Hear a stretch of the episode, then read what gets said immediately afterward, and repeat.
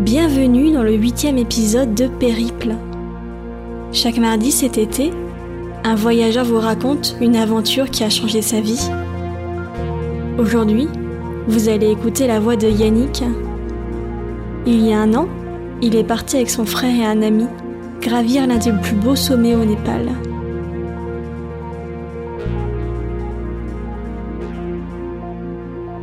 Au départ, c'est un ami qui m'a proposé de partir euh, au Népal. Alors moi, j'avais fait beaucoup de montagnes avant et euh, du coup, j'ai trouvé que l'idée était super sympa et euh, j'ai gardé l'idée en tête et j'en ai parlé à mon frère. Et mon frère, lui, ça a été dès qu'on lui en a parlé, il, s'est vraiment vraiment intéressé au sujet. Et finalement, en fait, on a monté un projet donc progressivement tout au long de l'année, sachant que moi je travaillais à côté, et donc du coup ça me motivait en me disant bah voilà, je vais voilà ce que je ferai pendant mes vacances après une fois le concours passé. Bah en fait, euh, on a on a monté un projet donc d'aller euh, faire un, sommet là-bas qui s'appelle le Cholatse, qui est un très beau sommet, assez connu. Et puis euh, finalement en fait le l'ami qui me l'a proposé au début, bah, il est il est pas parti parce que c'était trop dur pour lui. Et donc du coup on est parti moi et mon frère et un autre ami. Mon père donc est guide de haute montagne. Il a longtemps travaillé à Chamonix. Maintenant on, vit euh, dans un petit village qui s'appelle Verchet, près de qui est pas très loin de, Samoin, qui est une station de ski en fait. Hein. Et donc en fait j'ai vraiment grandi en montagne. Et euh, bah, je pense que vraiment, moi j'ai commencé à aimer la montagne à partir de euh, de mon adolescence, quoi. C'est-à-dire quand euh, j'ai commencé à, me promener, à faire vraiment de l'escalade. et mon le rapport que j'ai avec elle, bah, il est très il s'est tissé, c'est un, un, rapport de, de, longue date, quoi. Quelque chose de. ça fait vraiment partie de moi, en fait. Quand je, quand je pars à la mer ou quoi, je suis souvent très déstabilisé de voir que c'est tout plat. Et en fait, c'est vrai que quand on, on, porte une attention à ça, c'est dingue comme. Euh, moi, toutes les phases de rocher, toutes les, les je, les analyse en fait. Il y a, vraiment, il y a, il y a, des. Dès que je regarde une falaise, euh, j'analyse son esthétique. Je trouve qu'il y a des sommets, des beaux sommets, des, des sommets que j'ai envie de grimper, d'autres que j'ai pas envie. Euh. C'est des choses qui sont qui sont très présentes en fait. Je suis très très attentif aux montagnes autour de moi.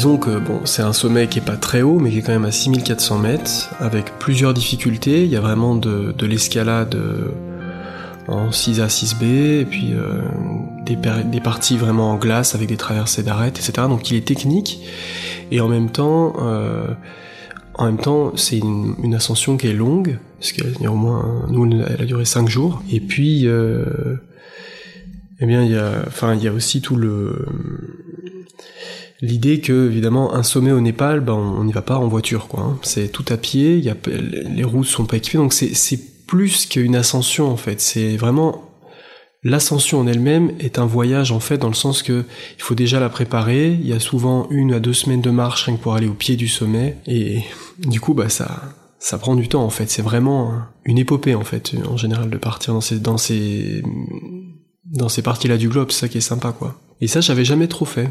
Ce côté de partir aussi longtemps pour faire un seul sommet, commencer vraiment à me préparer sérieusement trois mois à l'avance, deux trois mois à l'avance. Ouais. On voit pas le temps passer parce que aussi c'est le, le l'excitation des images, l'excitation de mon frère surtout, lui, il est, il est, vraiment, il adore les cartes, savoir lire les cartes, euh, regarder comment est-ce qu'on va passer, comment, il arrive vraiment, rien qu'en regardant une carte, à se représenter le terrain. C'est assez euh, étonnant. Cette particularité chez lui. Mon, mon frère, c'est vraiment euh, un, un, montagnard pur souche. Il est moi j'aime la montagne, mais lui il adore en fait. Hein. Il adore la nature en général et euh, l'aventure. Du coup, euh, en fait lui il vit, il y a quand même une grosse partie de sa vie qui, euh, est dévouée à ça. Donc euh, bah, il a structuré l'entièreté de ses même son travail, etc. C'est vraiment pour aussi lui dégager du temps pour pouvoir partir en montagne ou en mer. Mais il a besoin d'être en confrontation avec les, éléments. Quand j'ai planifié le voyage, quand j'étais à plusieurs mois de, de le faire, j'ai été très enthousiaste. Et plus on s'est rapproché du moment, plus j'ai commencé quand même à, à, sentir un peu de l'anxiété, de la tension interne. Dans le sens que la montagne, c'est toujours risqué. Ce qui est compliqué en fait, c'est que l'évaluation du risque, c'est quelque chose de très subjectif. C'est-à-dire qu'il y a des gens qui vont considérer que certaines choses sont pas du tout risquées, ils vont même pas voir ce qui est dangereux. Et en fait, quand on est, euh, quand on y porte plus attention, on peut considérer qu'en fait, euh, bah, des choses euh, anodines peuvent être particulièrement dangereuses. Et c'est vrai qu'en montagne, ça, se ressent beaucoup parce que y a, voilà, même de la marche en montagne peut être dangereuse. Il suffit qu'on soit sous un glacier, il suffit qu'on soit au bord d'une d'une falaise et ça peut, il y a des risques. Et c'est vrai que moi, je, je les, je les ressens. Je suis souvent inquiet quand je pars en montagne, en fait. J'ai peur, en fait, des avalanches. J'ai peur des, des chutes. Je compte aussi beaucoup sur euh, les autres pour me rassurer. En fait, je pense que si eux, ils sont sereins, ça me, ça me permet de, de prendre un peu de distance. Et puis, il y a un moment donné aussi où, quand on part pour quelque chose, il faut euh, arrêter de réfléchir. Il faut rester dans le, il faut rester dans l'instant.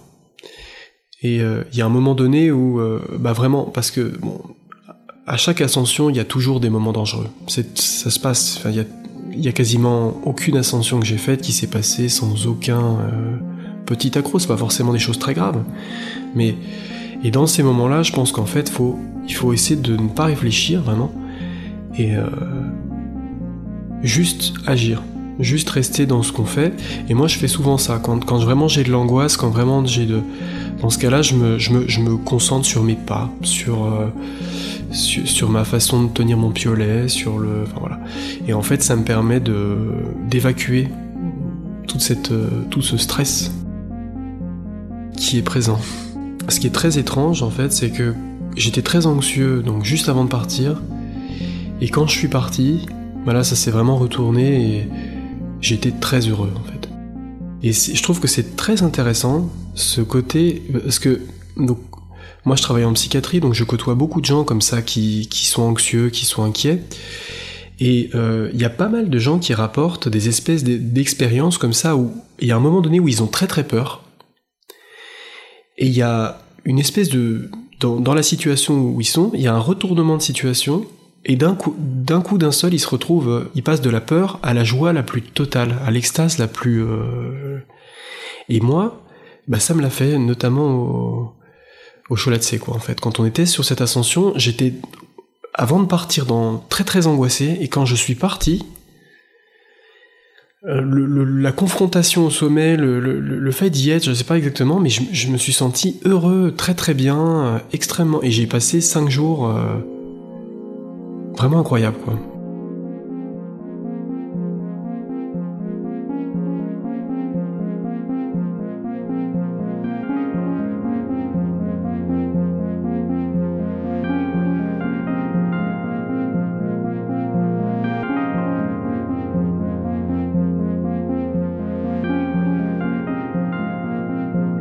À Katmandou, et puis là, ça a été la phase la plus, la plus compliquée parce que en fait, euh, comment dire?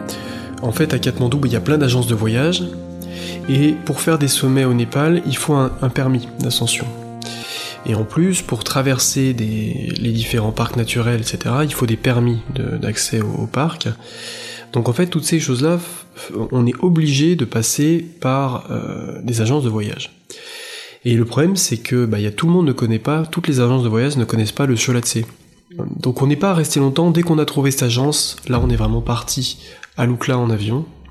Et Lukla, donc c'est le début du voyage, vraiment, c'est euh, en fait c'est le c'est la dernière ville avant la route de l'Everest, quoi. On a, on a commencé euh, bah, marcher rapidement. Alors les premiers jours, on, était accompagné d'un guide qui, nous était fourni par l'agence parce que en fait c'était obligatoire. Bon, c'est vrai que c'était un guide qui était, euh, c'était un jeune étudiant euh, népalais qui, euh, bah, qui en fait était pas très expérimenté en montagne. Donc c'est vrai qu'il s'est vite retrouvé très fatigué.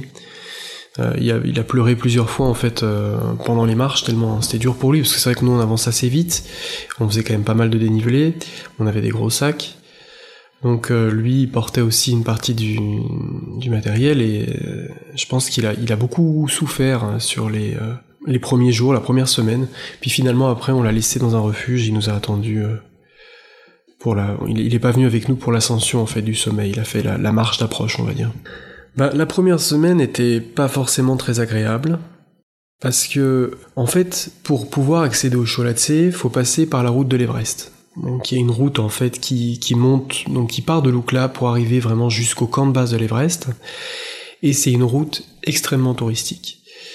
Ce qui fait qu'en fait, euh, nous qui étions vraiment partis pour être euh, confrontés à la montagne, euh, mais aussi à la culture locale et tout ça, bah en fait, on s'est retrouvés dans des villages qui sont en fait des des parcs à touristes, euh, vraiment avec des espèces d'hôtels, tout est, enfin, du coup, c'était pas du tout la raison, on, on, s'imaginait pas du tout ça en partant. On, s'imaginait vraiment quelque chose de vraiment assez simple, avec des refuges comme on connaît euh, dans les Alpes ou quoi, alors que c'est pas du tout ça. C'est vraiment des commerces, c'est, euh, voilà, enfin, je veux dire, il y a, et aussi, il y, a un rapport à l'argent, parce que cette route de l'Everest, elle est fréquentée par beaucoup de monde. Hein.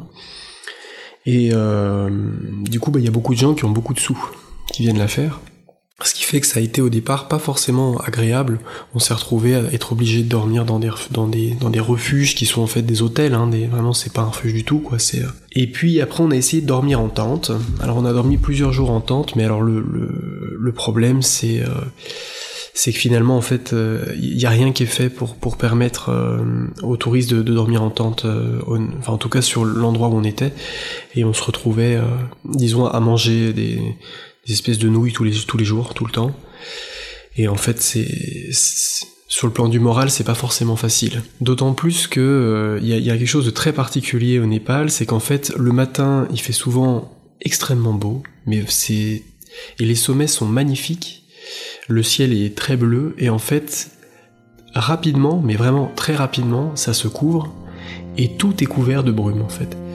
Et on passe, on peut passer euh, des heures et des heures à marcher dans une espèce de brouillard blanc et c'est très euh, ça, donne, ça donne un aspect très austère en fait à la marche parce que du coup il n'y a plus du tout de paysage quoi on, on marche sur un chemin et on oublie complètement qu'on est au Népal, quoi. On pourrait être en Écosse ou on pourrait être, ça serait pareil. Donc c'est vrai que c'est, c'était pas forcément évident.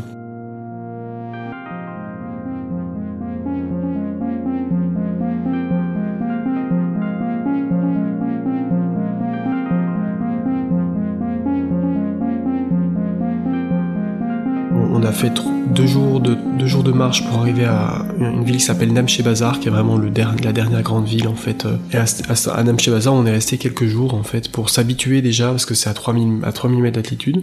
On a fait un premier palier là, puis après on est parti et puis on est monté à 4000, 4005, euh, histoire de de commencer à s'adapter. Parce qu'au-dessus de 4000, on commence à sentir la respiration, on commence à, moi, en tout cas, tous les trois, on a commencé à, enfin, on se rend bien compte qu'au-dessus de 4000, quand on n'est pas habitué, il y a, quand même une, il y a vraiment un palier, quoi. On est beaucoup plus vite essoufflé à partir de 4000, ouais. Au bout d'un moment, on a quitté complètement la route de l'Everest, on a fait vraiment des, des, cols un peu plus durs, etc. Et puis, euh, on s'est enfoncé dans la vallée vers le Cholatse, on s'est rapproché, puis on a trouvé des gens, un couple, qui habitait, euh, dans une petite euh, baraque et qui, euh, qui accueillait des touristes de temps en temps. Et en fait, du coup, bah là, on s'est vraiment retrouvé dans une ambiance qu'on aimait bien, c'est vraiment chez l'habitant. Euh, et on a commencé, du coup, on s'est posé avec eux. Et puis on leur a dit qu'on voulait faire le Cholatse, et c'est, là qu'on a laissé le, le guide, en fait. On a attendu, en fait, on s'est fait, il y avait des porteurs qui, qui nous ont amené le reste du matériel, parce que nous, on avait porté une partie du matériel, mais pas tout. Et puis là, on est, on est parti du refuge pour aller vraiment au pied de la voie. Donc là, ça mettait euh, quelques, quelques heures. On a dormi euh, au pied et on est parti euh, le lendemain matin pour le sommet. Quoi. Bah là, c'était la période où j'étais pas bien. J'étais vraiment pas bien du tout. Je me rappelle vraiment être dans ce refuge et j'avais un petit carnet en fait où je notais mes, mais ce, que je vivais, ce que je et en fait je me disais mais peut-être que tu vas mourir sur le c'est vrai que vu de l'extérieur, ça peut paraître dramatique en fait. Enfin, ça peut paraître comme si je dramatisais les choses ou quoi. Alors qu'en fait, c'est vrai que la montagne est quelque chose de très étonnant dans le sens qu'en fait, en même temps, c'est incroyable, c'est très beau et c'est beaucoup de très belles émotions. Et en même temps, en fait, j'ai quand même beaucoup d'amis qui sont morts en montagne. J'ai moi aussi eu des accidents. Et du coup, euh, je me rends compte que le risque zéro en montagne n'existe pas. Et donc évidemment, plus on va chercher la technicité, plus on va chercher à monter haut, plus le risque est élevé. Et bah, c'est vrai que la veille de partir, j'étais vraiment pas bien, quoi, pas bien du tout, parce que je me disais, bah, c'est possible que tu meurs là-bas, quoi. Même si c'est pas très, très, enfin c'est pas, euh, c'est une probabilité relativement que tu peux contrôler, quoi, qui c'est pas non plus 50%, euh, quoi, c'est pas pile ou face tu vas mourir, mais mais c'est quand même une, il y, a quand même une, petite chance que tu meurs, parce qu'il y a, y a des passages sous des séracs, il y, y a des grands couloirs de neige, il y a des, et en fait aussi, bah, on n'est pas sûr que les secours pourront venir, quoi, s'il y a un problème. Donc c'est quelque chose qu'il faut assumer, et sur à ce moment-là, vraiment la veille, j'étais plein de questionnements, quoi, plein de perdus dans mes. On se remet à se dire, mais je trouve que ça c'est quelque chose de très particulier aussi, quelque chose que j'aime beaucoup dans la, montagne, c'est que finalement quand on se retrouve dans des, moments comme ça, où on se dit, bon, je vais partir, il y a un risque, il y a un vrai risque. Là on se pose aussi la question, mais qu'est-ce qui est important pour moi, quoi? C'est quoi ma vie, quoi? Est-ce que j'ai envie vraiment de partir en montagne et euh, de prendre ce risque-là, ou est-ce que je préférerais euh, rentrer et euh, rester chez mes parents pour la fin des vacances ou et en fait ça nous force à se poser en tout cas moi quand, je vis ces expériences là ça me force à revenir aux fondamentaux. Qu'est-ce que j'ai envie? Où est-ce que je veux aller? Qu'est-ce que je recherche? Et ça ça me fait beaucoup de bien parce que ça me fait un reset. Je trouve qu'il y a beaucoup de moments dans la dans la vie où finalement on, avance sans trop se poser de questions. On est là, alors euh, voilà, on fait des études, puis après on trouve un, job, et puis on... Et ces moments où on part en montagne comme ça, et où on est confronté euh, à des questionnements comme ça, ça, peut nous remettre... Enfin, ça nous... On se repose les bonnes questions, et on revient justement à ces, euh, ces idées plus... plus fondamentales, justement. Avant de partir, ce que je me suis dit, c'est que moi, en tout cas, je voulais plus faire de choses où je souffrais. C'est-à-dire que je, me suis dit, bon voilà, s'il y a un moment donné dans, l'ascension, si c'est trop dur, que vraiment en fait euh, c'est vraiment physique, dans ce cas-là, je veux pas le faire. Moi, ma vie, je veux la passer à en profiter, je veux la passer à, à quand même tirer du plaisir des, expériences que je, que je traverse. Et les expériences euh, de souffrance, même si elles peuvent enrichir, j'en ai j'en ai pas envie quoi voilà et donc euh, en fait c'est à ce moment-là c'était vraiment ça ma, ma réflexion de me dire voilà, euh, j'ai envie de profiter de la vie, quoi. C'est, ça peut paraître très simple en fait de, nouveau de l'extérieur, mais quand on le vit à ce moment-là, c'est quelque chose de très intense en fait, de, vraiment ce, cette révélation, où on se dit, voilà, euh, il faut pas se faire de mal, il faut vraiment faire ce qui nous fait le, plus plaisir, et en fait, je pense que c'est là aussi où on, où on peut être le meilleur, dans le sens que, euh, bah, quand on prend du plaisir à faire ce qu'on fait, on est le meilleur.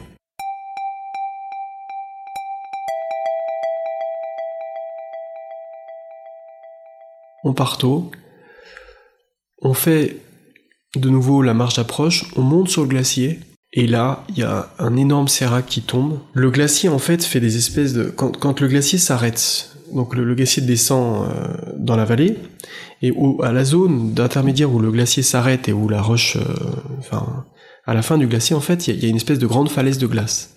Et cette falaise, elle peut s'effondrer. Et c'est ça, ça, forme des gros blocs de glace qu'on appelle des séracs.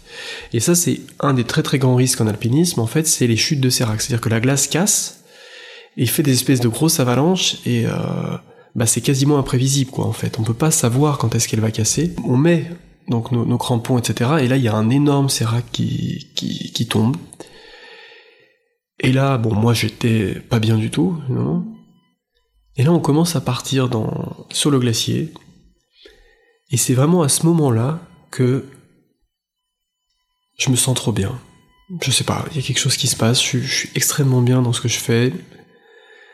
Il n'y a plus de doute, il y a plus de voilà, je, prends vraiment du plaisir à marcher. Euh, euh, et alors on, chemine sur ce glacier et on arrive à la première difficulté qui est vraiment une espèce de de grand, une phase d'à peu près 100 mètres, 150 mètres de, de neige en fait. Et il faut qu'on rejoigne, il faut qu'on la monte pour arriver en haut d'un petit col qui va être le début en fait, euh, qui va nous permettre de rejoindre une arête euh, par la suite. Et donc il faut qu'on monte. Alors il y a deux façons de, procéder, ou alors on passe par la, la glace, le problème, c'est qu'on n'était pas sûr du risque euh, avalancheux, donc on est passé par la roche, juste à côté. Et puis voilà, bon, c'est pas forcément évident, des petits pas de, CISA quand même pour monter dedans, euh, voilà, donc on était... Euh, mais de nouveau, vraiment, je prends vraiment beaucoup de plaisir. Puis pourtant, c'est étonnant parce que ça commence à neiger. parce que alors là-bas, dès qu'on dépasse 4, 4005, ça neige tout très souvent. dès qu'il y a un petit peu de nuages, ça neige. Ah, ça commence à neiger, on a la neige partout, ça caille, mais je sais pas, je, suis bien quoi. Et donc on arrive en haut de ce, col, et là on pose la tente, magnifique, extrêmement beau. Surtout que quand on est arrivé, le, ciel c'était un peu découvert, donc vraiment on voyait, on commençait à voir. C'est vrai que les, les montagnes au Népal sont d'une beauté bah déjà la, lumière est particulière en fait. Moi je déjà la lumière en montagne en général est particulière. Elle est pas comme euh, elle est pas exactement comme euh, comme dans la ville ou euh, quand on est vraiment en campagne. Et vraiment alors les couchers de soleil au Népal sont très très lumineux avec vraiment plein de couleurs, plein de nuances, c'est c'est très beau et puis bon après le, ciel étoilé aussi hein, qui est très sympa en montagne parce qu'il y a comme il y a aucun éclairage, on est vraiment face face aux étoiles, quoi. C'est mm. très impressionnant. Donc toute la nuit, il a commencé à neiger. Donc, euh, alors ça, ça nous a un petit peu inquiété quand même parce que ça neigeait quand même pas mal. On a dû secouer plusieurs fois la tente tellement il y avait de la neige. Et donc évidemment, bah, quand on s'est levé le lendemain matin, alors de nouveau il fait très beau, magnifique. On découvre vraiment un paysage parce que on l'avait déjà vu la veille, mais alors euh, le matin comme ça avec l'éclair, c'était très très beau mais par contre de la neige vraiment plaquée sur toute la face quoi. C'est toujours plus facile quand il y a que de la roche quoi, parce que dans la, seconde partie, donc la, deuxième journée, c'était une journée normalement d'escalade. Donc c'est vrai que s'il y a que de la roche, euh, c'est quand même beaucoup plus facile que si euh, tout est recouvert de glace. mais euh, donc du coup, bon, on était un peu inquiet. Et puis, bah évidemment, l'autre chose qui est compliquée, c'est que en fait, ces sommets-là, on, a des topos, on a, enfin, il y a des, mais en fait, c'est des gens qui sont déjà passés, qui racontent un peu comment ils ont fait, mais en fait, il y, a, 50 façons de passer. Donc, c'est aussi la lecture de comment est-ce que je vais faire pour monter ce truc. Comment est-ce que c'est le plus facile? Et il se trouve qu'on s'est, on s'est un peu trompé d'itinéraire. On n'a pas pris le plus simple parce que justement, je pense que tout était recouvert de neige et on n'a pas vu euh, l'itinéraire facile et du coup, on est passé par une espèce de faille, mais qui était dur quoi. Enfin je veux dire c'était vraiment enfin dur, tout est relatif mais je veux dire c'est vrai qu'on est on est en crampon etc et c'était vraiment des coincements de main pour, dans la dans, dans la faille pour monter. Et du coup en fait malheureusement c'est à ce moment-là que Alexandre en fait sur en montant dans une fissure est tombé et a commencé à se faire vraiment euh, très très mal au bras. Donc là il alors au départ il nous a rien dit. Bon alors l'ascension nous a pris beaucoup plus de temps que ce qu'on s'attendait à faire. Et donc on a dormi en fait en haut de la donc en, haut de ce, de ce éperon rocheux en fait. C'est une espèce de grand éperon rocheux. Quand on a fini donc cette petite partie-là, après il y avait un peu plus de la de la marche un peu en, ce qu'on appelle corde tendue, c'est-à-dire que c'est comme c'est de l'escalade mais facile, et du coup on fait pas forcément d'assurage. C'est-à-dire qu'on avance tous tous avec euh, par exemple 20 mètres de corde d'espacé et on avance à la même vitesse et c'est pour ça que la corde doit toujours rester tendue. C'est pour ça qu'on dit qu'elle est, on marche en corde tendue. Bah effectivement là, euh, Alexandre me dit ouais, je passe devant, euh, je me sens pas très bien, machin. Je suis passé devant, j'avance un peu. Et puis on arrive sur un endroit où on peut bivouaquer, donc on se pose. Et c'est là qu'il commence déjà à nous dire qu'il a, un peu mal au bras. Mais pour à ce moment-là, on, on savait pas forcément. Voilà, on s'est pas forcément très inquiété. Bon, c'est vrai qu'on était tellement centré sur le sommet que, en fait, euh, c'était compliqué parce qu'évidemment, s'il nous avait dit qu'il avait aussi mal, bah, ça aurait remis toute l'ascension en cause. Hein. Et je pense que c'est pour ça principalement qu'il l'a pas dit. Donc le, troisième jour, c'était euh, une énorme traversée d'arête quoi. C'est euh, le Cholatse, c'est un sommet qui est extrêmement beau comme ça et ça fait vraiment une énorme arête qui monte jusqu'en haut. Et donc, euh, bon voilà, donc euh, traversée d'arête, la journée se passe extrêmement bien, on est tous les trois bien. moi et Bruno, on avait déjà fait beaucoup de, quand de glace, etc. Donc je pense qu'en fait, on était un, on était un peu plus rassuré et tranquille qu'Alexandre. J'avais l'impression, peut-être euh, qu'il l'a pas vécu comme ça, hein, mais j'avais cette impression, moi vraiment, en fait, j'étais très très bien. Et de nouveau, toujours, même malgré tout ce qui s'était passé, la neige, les trucs, j'étais heureux quoi. Et là, on arrive donc à, la fin de cette arête, il y a un nouveau replat, et là, on dort encore. Alexandre nous avait toujours pas dit qu'il avait vraiment mal en fait. Donc moi je sentais qu'il y avait un truc, il, passait moins de vent, etc. Il était plus euh, voilà, mais mm, j'avais rien remarqué de particulier quoi. Et puis en fait le truc c'est que quand on est arrivé là, on a vu que l'étape suivante, bah, l'étape suivante c'était une, espèce de grosse cascade de glace en dévers. Et donc là c'était quand même là c'était vraiment technique quoi. C'est à dire que bon on avait euh, la, partie en fait euh, donc on était sur cette arête de neige. Donc il faut surtout faire attention aux avalanches parce qu'en fait quand il y a des il y a des risques de corniche etc donc c'est toute une mais en fait sur le plan technique c'est euh, on marche avec des crampons quoi hein. donc mm. bon. Il y a plus il y a plus dur que ça quoi. Par contre vraiment là on rentrait sur un niveau supérieur de, de technicité dans le sens que bah faut pas tomber, et en fait donc on monte avec les piolets, puis on, plante des broches dans la glace, on vise des broches dans la glace, euh, pour pouvoir s'assurer, parce qu'il y a rien, sinon si on tombe, c'est un retour au sol, quoi. À ce moment-là, Alexandre me dit, je peux pas, je peux pas faire ça, c'est trop dur. Et euh, donc du coup, moi je pars en tête. Je, me, pars dedans, je mets les broches, etc., je passe la cascade, et là j'arrive dans une, espèce de grande pente de neige, est rempli de neige. Mais ça, donc ça avait neigé en fait tous les jours depuis qu'on avait commencé, et c'était vraiment pentu quoi. Et là je me dis moi vraiment ça pue l'avalanche quoi. Vraiment on va se, c'est pas bon du tout quoi. Mais j'essaye quand même d'avancer quoi. J'avance, j'avance, j'avance, et je, impossible de trouver un endroit où protéger en fait, où, poser un relais vraiment sécure, où je me dis là à partir d'ici, euh, je peux, euh, je peux assurer les deux qui sont encore en bas euh, sans, en me sentant en sécurité, je ne trouve pas. Je, voilà. Donc finalement, en fait, euh, après euh, des heures de, recherche, alors évidemment, on, se voit plus à ce moment-là, hein, parce qu'il y a 60 mètres de corde entre nous. Moi, j'ai déjà passé toute la cascade de glace. Je suis dans une espèce de pente de neige à brasser du. Et en fait, impossible de, de trouver quelque chose qui me paraît sécuritaire, donc je redescends finalement. Et là, je leur dis, écoutez les mecs, moi je, je trouve que c'est vraiment dangereux, quoi. C'est vraiment dangereux. On commence à un peu être fatigué. Du coup, euh, bah comment on va faire, quoi? Je sais pas trop. Donc on essaye une autre... Euh, on redescend, on essaye un autre truc. Et alors là, c'était... Euh, en fait, on essaie de contourner la calotte glaciaire donc, que, j'avais, que je venais grimper, on essaie de la contourner par la gauche. Et en fait, on marche, on marche, et c'est, l'air encore plus dangereux, quoi. Vraiment, euh, c'est, je le sens pas du tout, quoi. là, c'est vraiment des énormes couloirs de neige. Et en fait, le problème, c'est que là, les couloirs, bah, ça concentre. En fait, il suffit qu'il y ait quelque chose qui parte à un moment donné, et en fait, nous, on se prend tout sur la figure, vu qu'on est obligé de, de remonter le long du couloir, quoi. Donc finalement, ben, on se, on repose le camp au même endroit qu'on l'avait qu'on l'avait laissé le matin même quoi. C'est dire bah on prend la décision de probablement redescendre le lendemain matin. C'est une situation très très particulière. C'est une déception et en même temps un soulagement en fait parce que euh, bah comme je dis il y avait vraiment le, risque hein, euh, c'est toute une évaluation du risque en fait hein, la montagne. Donc euh, c'est vraiment compliqué de Ouais, c'est vraiment en même temps on est soulagé de se dire on va pas mourir quoi, on va pas partir dans ce truc parce que je le sentais pas, c'était dangereux et d'un autre côté, bah, on est déçu parce que vraiment on n'était pas loin du tout du sommet quoi et on savait que derrière cette euh, si on passait ce truc là, c'était facile. Et c'était il restait vraiment rien. Donc euh, frustration et soulagement en même temps, c'est une situation particulière. Et puis euh, et puis on commence à redescendre le lendemain. Ah là il commençait vraiment à dire qu'il avait mal au bras. Euh, bon, bon, on faisait attention et tout ça, mais euh, bah moi je me rendais bien compte hein, que son bras il avait quand même un bon aspect de bras cassé. Bon, surtout que bon, moi j'ai vu que, que je suis médecin, euh, je, moi je lui ai dit, hein, je lui ai dit que effectivement, hein, on pouvait, je pouvais lui faire une petite attelle, je pouvais.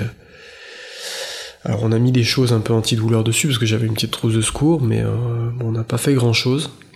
Et puis surtout, il a essayé de l'utiliser le moins possible.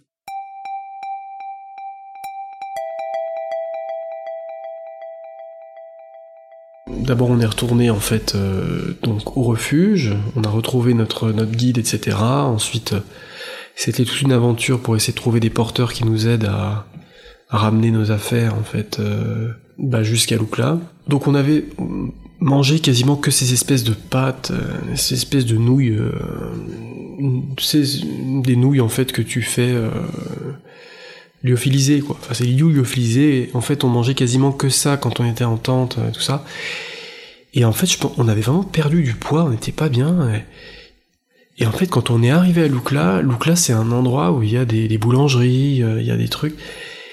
Et on a mangé, mais j'ai jamais autant mangé de ma vie quoi. C'est-à-dire que en fait j'avais tous les trois, mais tous les trois. Hein. C'est-à-dire que c'était pas que moi ou que on mangeait et on n'avait pas l'impression de satiété, on n'avait pas le sentiment de satiété. C'est-à-dire qu'on on ne s'arrêtait pas de manger, de manger, de manger, de manger. C'était vraiment très très bizarre.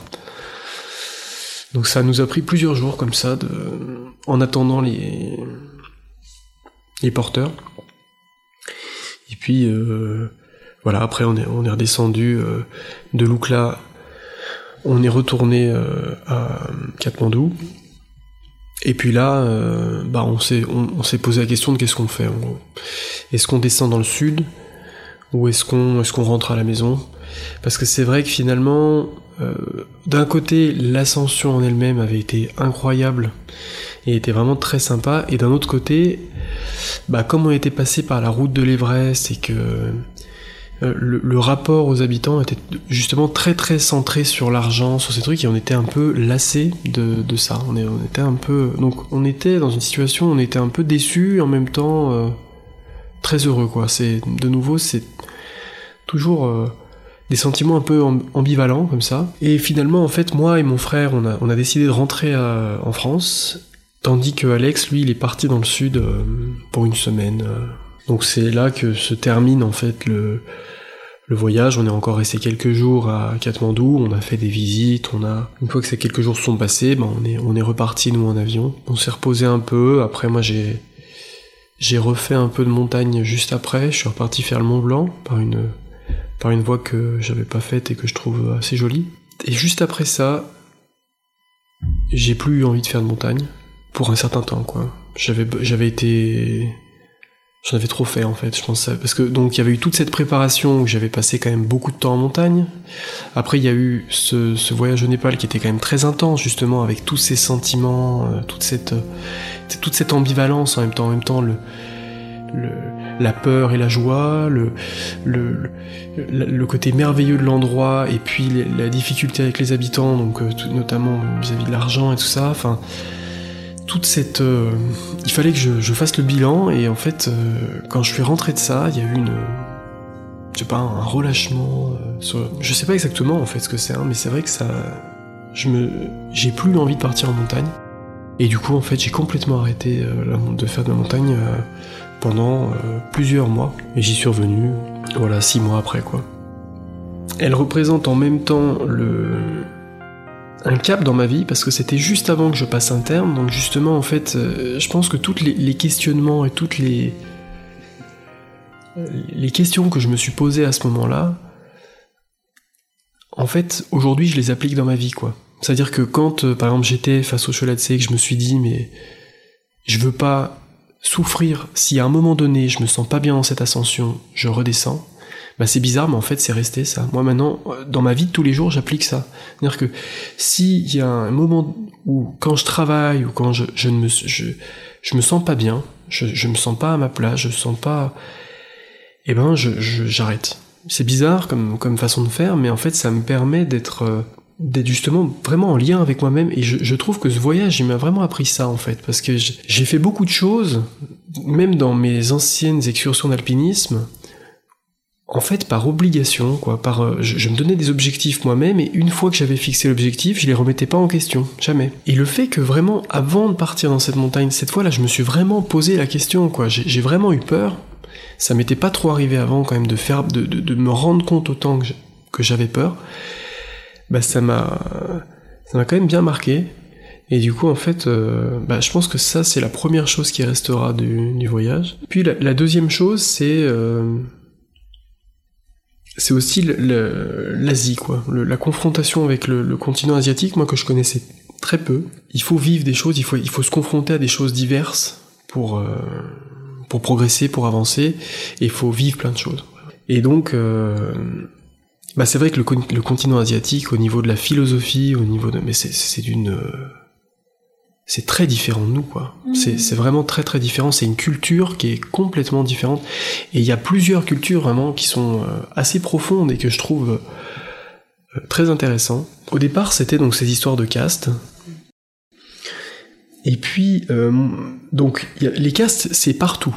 C'est-à-dire que les, gens, même, euh, connaissent les castes des autres, etc. et c'est vraiment un rapport de force sociale, quoi. C'est quelque chose qui est complètement...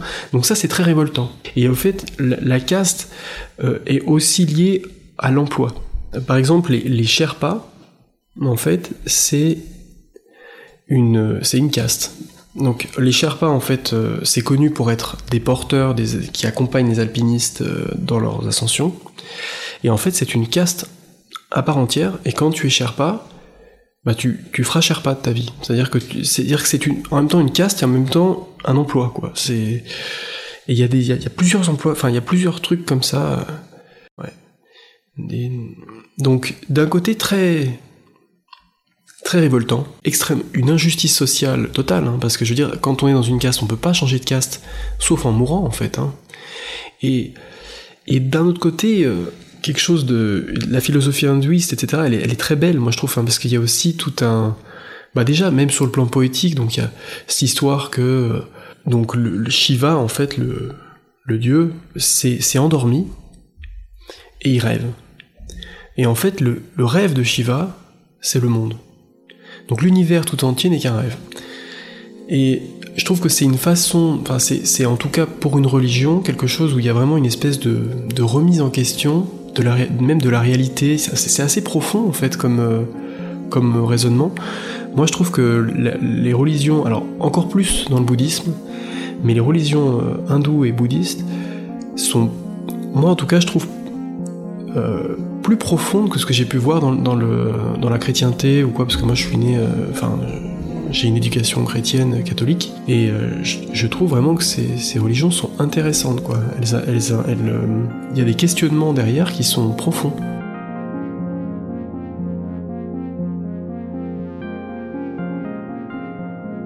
Il y a une autre chose quand même que je retire de ce voyage, il y a une autre chose que euh, j'ai découvert sur moi justement, et c'est ce dont j'ai parlé tout à l'heure, c'est cette, histoire de contraste entre la, peur, l'angoisse et la joie totale. Et en fait, je me suis rendu compte, chez les patients, on peut voir ça, mais euh, on peut aussi, enfin, je me suis renseigné dans la littérature s'il y avait des choses, et en fait, c'est quelque chose de connu c'est quelque chose de connu. Il y a le fait qu'on puisse passer comme ça d'une terreur totale à un bonheur complet.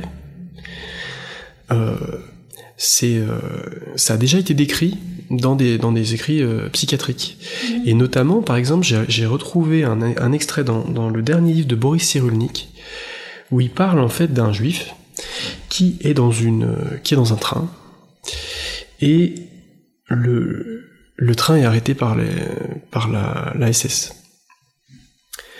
Et donc, montée d'angoisse monstrueuse, parce que lui, il savait que si on l'arrêtait, donc c'était un résistant, etc., bah, évidemment, il, était vraiment dans une gros, dans une salle drap, quoi. Et donc, il, avait cette angoisse, cette angoisse. Finalement, les nazis arrivent dans sa cabine, il se fait arrêter,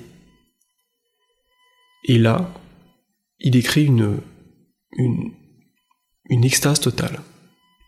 Comme une espèce de, bien-être complet. Mais c'est très étrange. Moi, je, n'avais jamais vraiment vécu ça, en fait. Mais euh, passer de la peur à la, joie la plus totale, c'est très étrange. Et en fait, sur le plan anatomique, ça, peut se comprendre aussi, en fait. parce qu'il se trouve que les, noyaux qui s'activent, enfin les zones qui s'activent dans, la peur et dans le, bonheur, dans la joie, sont très proches probablement des gens à qui ça n'arrivera jamais, parce qu'on a tous des petites différences hein, au niveau anatomique, Mais c'est très particulier. Donc ça, c'est aussi une chose qui, euh, qui m'a beaucoup marqué de ce voyage.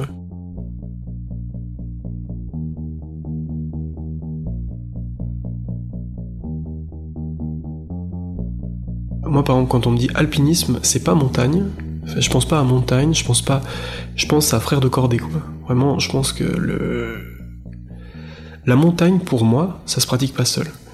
Il y a des gens qui font des, ascensions en solo, des choses comme ça, mais moi, honnêtement, je pense qu'ils ont, ils ont pas compris ce que c'est que la montagne. Pour moi, la montagne, c'est justement l'entraide, le fait de, constituer une groupe de, une cordée, le fait d'être lié, de savoir euh, partager la nourriture, même quand on a faim, c'est des choses, quelque chose qui, est inhérent à mon ma pratique de l'alpinisme. Et je trouve que on perd quelque chose si on, si on fait de la montagne tout seul. Et ça lie, mais quand je dis que ça, ça lie les gens, mais moi j'ai jamais rien vu qui qui soude autant les gens quoi. C'est-à-dire que quand tu pars en montagne ou même faire de la de l'escalade ou quoi pendant une semaine ou deux ou trois, quand on quand on revient vivre après euh, à la vie de tous les jours, mais en fait, euh, du coup moi les, les amis avec qui je suis parti en montagne, mais c'est Enfin voilà, ils sont centrales pour moi quoi. Merci à Yannick de m'avoir raconté son incroyable ascension. Si vous avez aimé cet épisode, vous pouvez me le dire en mettant 5 étoiles sur iTunes. C'est ce qui permet au podcast de mieux se faire connaître. C'est un podcast de Laurine Louvier, la musique est d'Olivier Delhomme et les illustrations sont de Naïma Luc. Je vous remercie pour votre écoute et je vous donne rendez-vous mardi prochain pour un nouveau périple.